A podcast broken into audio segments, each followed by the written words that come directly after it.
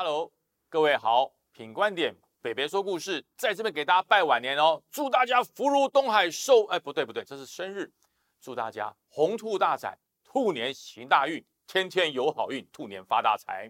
北北说故事在二零二三年有什么改变呢？呃，除了讲故事、说故事、评论时事以外，又做什么改变？告诉大家，改变来了。二零二三年，我们下个礼拜开始要变成北北开直播。没错，没有听错，就是直播，在十点钟，早上的十点钟，大家如果在搭捷运或是在啊公司上班的，哎，有闲休息的时候，你可以看直播。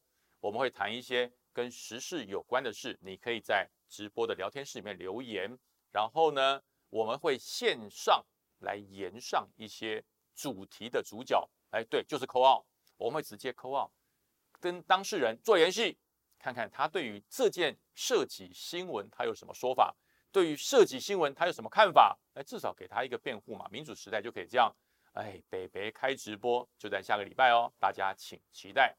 那么这个礼拜最火热的一件事，就是国民党的立法委员内部的角逐要开始了。大家觉得很奇怪，为什么国民党在初选会这么热闹呢？因为二零二零年选太差了嘛。因为二零二零年国民党的立委只有三十出头啊，哎，不是年纪哈，是人数才三十出头，那么它可以拓展的空间太大了。而民进党在二零二零年的意外获胜，哎，那让民进党立委的版图整个直接过半。那么国民党呢，经过了四年，终于有了一线生机，在今年选举各选区都是大家抢破了头，人人都想参选，人人都有机会。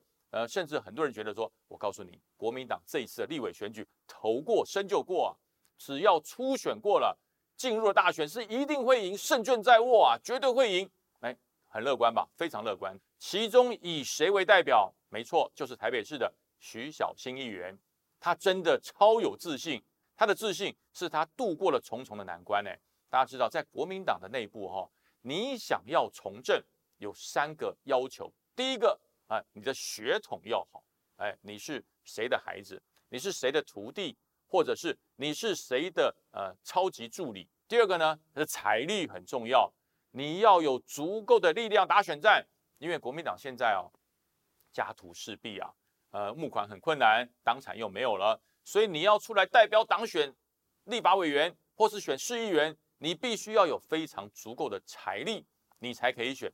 第三个更重要了，第三个是你必须是党里面的主流人物，所以徐小新能够选市议员已经是奇迹了。那像我一样，我就没有办法代表国民党选市议员，我用无党籍，因为我的财力、我的血统还有主流都三个条件都没有达到。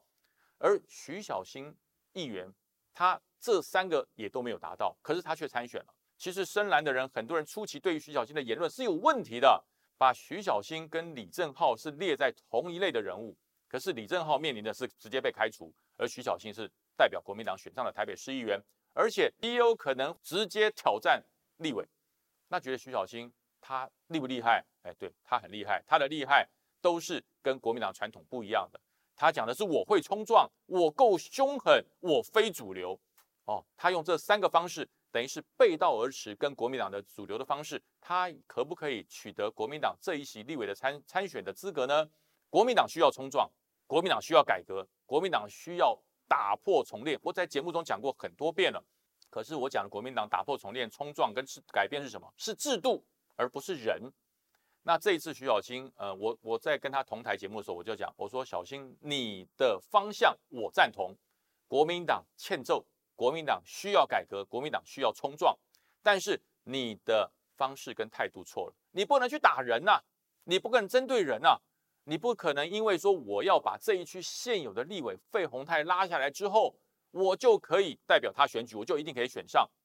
冲撞的对象绝对是制度，绝对是党中央的态度，而不是从政的同志。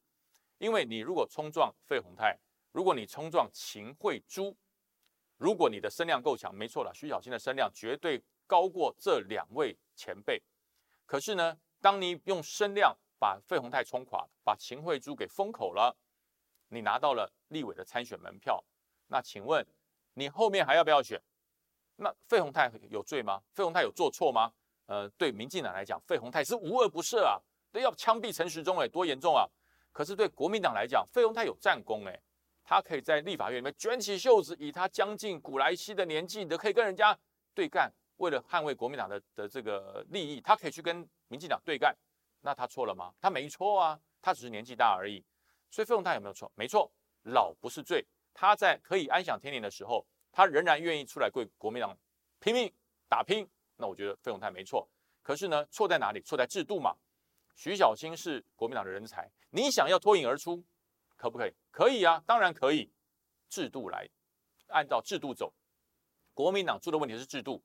你在立法委员初选的时候，有没有一个公平的竞争平台啊？例如说，我是现任我的立法委员，我现任，我加入民调，用民调来决定谁来选。然后我是新人挑战，如果你是素人的话，我不是市议员，我也不是任何的政治人物，我是素人来挑战，加成。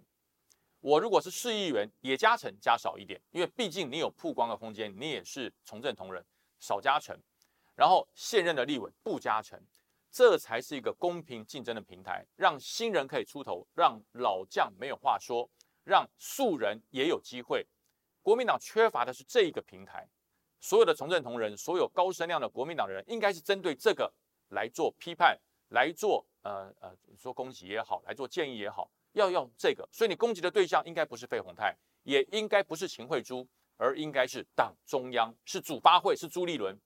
你要针对主席，针对主发会，你要严格的提出建议，你要强烈的提出冲撞，这样子，如果过关了，获利的不会是徐小新一个人，而是整个国民党各区的立委都能够真正的回归党内民主，用党内民主的方式来产生最好最适当的候选人，让老将有下台的阶梯，让新人有上升的阶梯，一个阶梯下，一个阶梯上。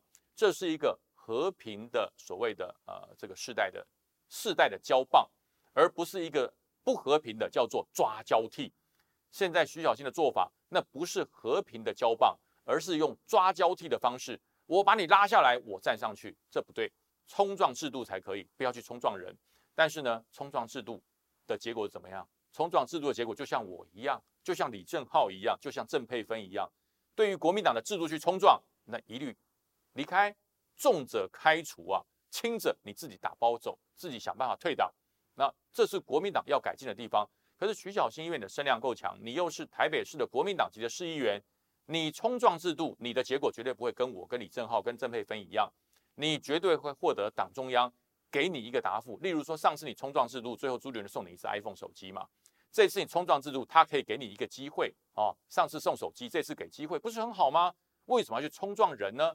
你去撞人会造成党的破裂，你去撞人会造成团结的分裂。未来即使你拿到了参选的门票，没有费鸿泰的支持，没有秦惠珠的支持，两个人加起来不要多四万票就好，你怎么选？你要怎么选？所以我觉得国民党这个时候，呃，朱立伦该出来说话了，主发会不能再保持沉默了，应该主动的请台北市想要挑战立委的市议员来这边说清楚、讲明白，我把制度制定好，你们来来拼。而且呢，我觉得国民党必须要制定一个方式，也就是说，市议员你要挑战立委，那一年的时间而已嘛。当选市议员到选议立委一年的时间，你要做一个所谓的日落条款。从今开始，你如果再要选择立委，请你下次再选议议员的时候，你要像民进党的一样放弃。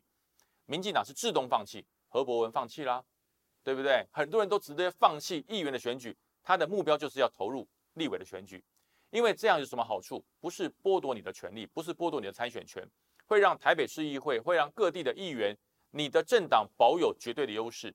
如果这一次台北市议会，呃，几个要参选的年轻战将，像这个游淑慧啊、张思刚啊、徐小新等等哈，很多人，你挑战立委都成功了，在台北市的议会要少掉多少席的国民党的议员？所以这对整整体的党的利益是很大的伤害。所以，如果国民党的主发会跟国民党的主席朱立伦还是坐视不管，隔山观虎斗，最后受伤的绝对是国民党。所以，我觉得这一次，呃，徐小清开这一枪，呃，态态度出了问题，方法出了问题，可是方向是对的。呃，国民党如果朱立伦还有主持整体选举制度的主发会，你看到以后，你真的要主动来做检讨，主动来做改变。否则，如果徐小新挑战成功了，这样像雨后春笋一样，每一个要挑战的人都去打现任的立委，这些现任立委他在立委的工作上如果做得不好，那国民党就不好啊。那么这些要挑战者全部都在攻击他，又老啊，呃，火力又弱啊，又没有办法制定呃这个斩钉截铁的这个法令啊，所以我才要来挑战啊。那不就间接否定了国民党四年前的立委投立委的提名？那么国民党会有战力吗？国民党会有力量吗？所以徐小新这个做法哈，呃，我觉得态度要做调整，态度要做转变。呃，其实你也不用道歉，直接改变你的炮火方向，只要将你的炮火向左边转三十密位啊，从人直接指向呃中央，从人直接指向制度，继续猛烈的攻击，让国民党的制度更透明、更民主。我觉得这是有功劳的哦，即使你未来没有拿到这张立委选票。你对国民党的整体的选举的方式、候选人产生是有贡献的。呃，这是一个曾经是国民党员的老党员啊的一个肺腑之言、诚心的建议。听得下去也好，听不高兴也好，听得下去的人，你是国民党的核心人物，帮我转传分享给党中央。听不下去的人，你就在留言板里面，你就尽情的抒发你的情绪啊，你要说什么都可以。这就是一个民主的社会。但是言尽于此，真的希望。台湾在民主的路上，必须要有两个实力相等的政党互相的竞争，这样整个政党政治、整个国家的政策才可以越走越好，而不是落入哈大与小的争辩。徐小新牺牲不是白牺牲，牺牲要贡献，希望走正确的路，走正确的方向，这样子才会让你的政治前途、你的未来走得更远，发光发热，发得更好。呃，祝福你，也祝福大家在新的一年兔年。都能够有好运，我们的政治上可以更亲民、更清廉。呃，我们下周直播再见喽，拜拜。